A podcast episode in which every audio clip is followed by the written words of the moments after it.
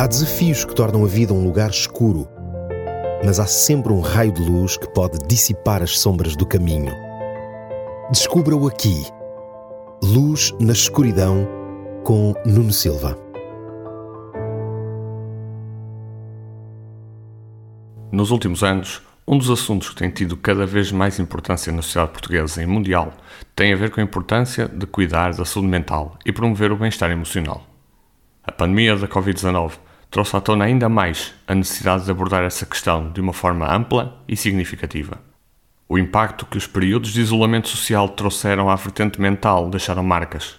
São feridas invisíveis que levarão tempo a serem curadas. A saúde mental é um problema que afeta a todos, independentemente da idade, género, etnia ou situação socioeconómica. A saúde mental não é apenas a ausência de doença, mas também o estado de bem-estar psicológico, emocional e social em que nos encontramos. No mundo contemporâneo, enfrentamos desafios complexos, como stress, ansiedade, depressão, solidão e outros transtornos mentais.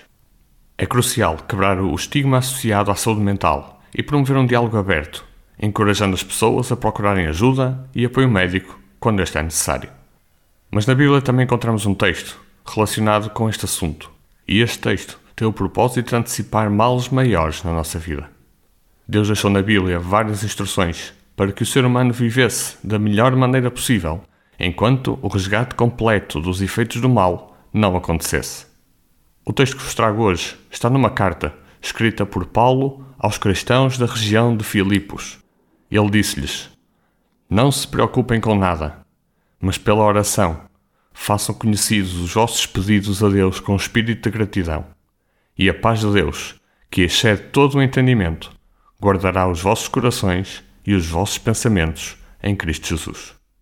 Nestes dois versos estão condensadas três coisas muito importantes para usarmos diariamente e assim evitarmos ter alguns dos problemas relacionados com a saúde mental. O primeiro é o facto de Deus nos dizer que devemos manter longe as nossas preocupações. É óbvio que não vamos viver desligados da realidade e esperar que as coisas aconteçam sem a nossa ação. O que Deus pede de nós é que há coisas que estão ao nosso alcance e outras não. E essas sim devem ser retiradas dos nossos pensamentos, porque não é por muito pensarmos nelas que algo irá mudar. O segundo aspecto importante é a necessidade de falar com Deus sobre esses assuntos que nos angustiam, mas também refletir sobre a necessidade de agradecer a Deus por Ele estar sempre disponível para nos ouvir e ajudar a resolver os nossos problemas. A gratidão tem um papel positivo na forma como olhamos para a vida. Por fim, o último tópico importante deste texto é o facto de Deus garantir que tem para nos oferecer uma paz inexplicável. E é essa paz que vai cuidar das nossas ansiedades, da nossa sensação de solidão e das nossas dúvidas e inquietações. Em resumo, estas palavras ditas aos Filipenses lembram-nos da importância da oração, da gratidão e da confiança em Deus como fonte de paz e cuidado. A fé é uma fonte de força e conforto para aqueles que enfrentam desafios relacionados com a saúde mental. Para além da fé, a pertença a uma comunidade onde existe um apoio mútuo tem um papel fundamental na jornada de recuperação e bem-estar emocional.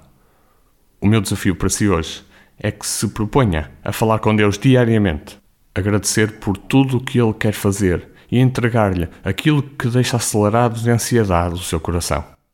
O meu desejo é que desse momento com Deus possa seguir-se um momento de paz e serenidade necessário para prosseguir em cada momento da sua vida. Mas tenho ainda um segundo desafio. Procure uma comunidade, um grupo de pessoas que possa orar consigo.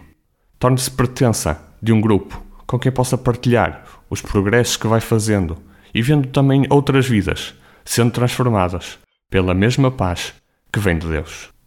Até ao próximo programa. Há desafios que tornam a vida um lugar escuro, mas há sempre um raio de luz que pode dissipar as sombras do caminho. Descubra-o aqui. Luz na escuridão com Nuno Silva.